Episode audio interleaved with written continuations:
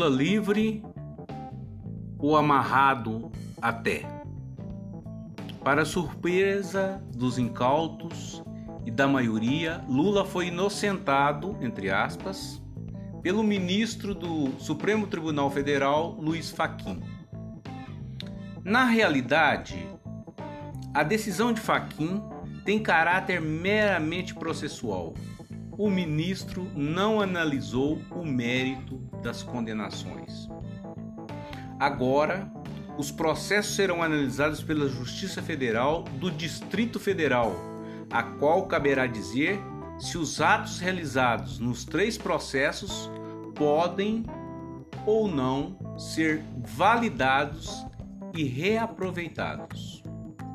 De acordo com o texto, nas ações penais envolvendo Lula, assim como em outros processos julgados pelo plenário e pela segunda turma do STF, abre aspas, verificou-se que os supostos atos ilícitos não envolviam diretamente apenas a Petrobras, mas ainda outros órgãos da administração pública. Fecha aspas.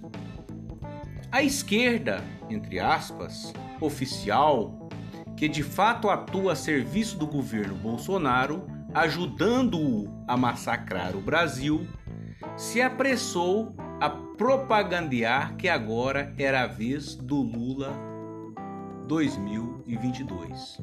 Como se isso fosse possível e ainda, mesmo que seja viabilizado, a serviço de quem estaria? Há em curso um massacre de todo o Brasil, com todo tipo de ataques passando de lavada, enquanto as máfias que controlam as organizações de massa estão mudas e caladas. A decisão de Faquim ajuda a desviar a atenção para o Lula enquanto passam reformas à Constituição de todos os tipos e cores, privatizações e destruição das empresas públicas que são entregues a troco de banana, reduções de salários e benefícios sociais, um trator sobre qualquer coisa parecida com o direito dos trabalhadores saúde e educação públicas se encontram em um estado falimentar rumo à privatização total. O Estado se encontra em processo de altíssima militarização e fascistização. Para a esquerda oficial, da mesma maneira que para todo regime político, haveria a tal democracia. É claro que desde que esses mafiosos e vendidos continuem com seus privilégios. Lula é um dos principais militantes do Grupo de Puebla, uma iniciativa do Partido Democrata de Biden e Kamala e os demais senhores da guerra. As eleições de 2022 é mais um circo para o qual os palhaços querem desviar os problemas sociais. Provavelmente deverá escalar ainda mais a fraude de 2020, que foi ainda pior que a de 2018, que tinha sido mais escandalosa que a fraude de 1925. Previsões pouco futuristas. Lula e o PT nem nenhum setor da esquerda oficial ou da máfia sindical não irão mobilizar o povo brasileiro para lutar contra o massacre do Brasil. A probabilidade de Lula ser o candidato do PT em 2022 é baixa. Existe, mas é baixa.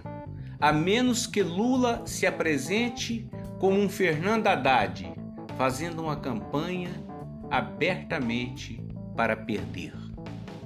Se Lula for candidato em 2022, ele será miseravelmente derrotado. Por qual motivo? Até 2022, o imperialismo e a burguesia não terão tempo para impor o massacre do qual precisam para se salvarem da crise devido ao tamanho e à complexidade do Brasil.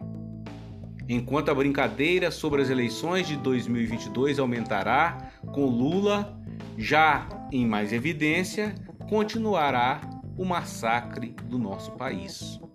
Se acontecer o risco de um levante de massas, a burguesia poderá usar a carta Lula ou afim da mesma maneira que usou o ministro neoliberal de Evo Morales, Luiz Arce na Bolívia ou Lenin Moreno no Equador para manter todo o massacre do Brasil executado até o momento, conseguir alguma descompressão reduzindo o ritmo.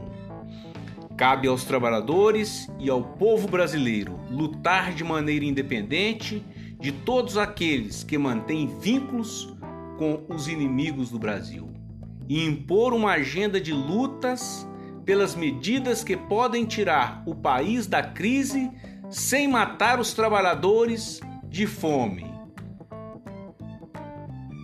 Portanto, é hora, é hora da luta. Levante, organize-se. A hora de lutar é agora. Gazeta Revolucionária.com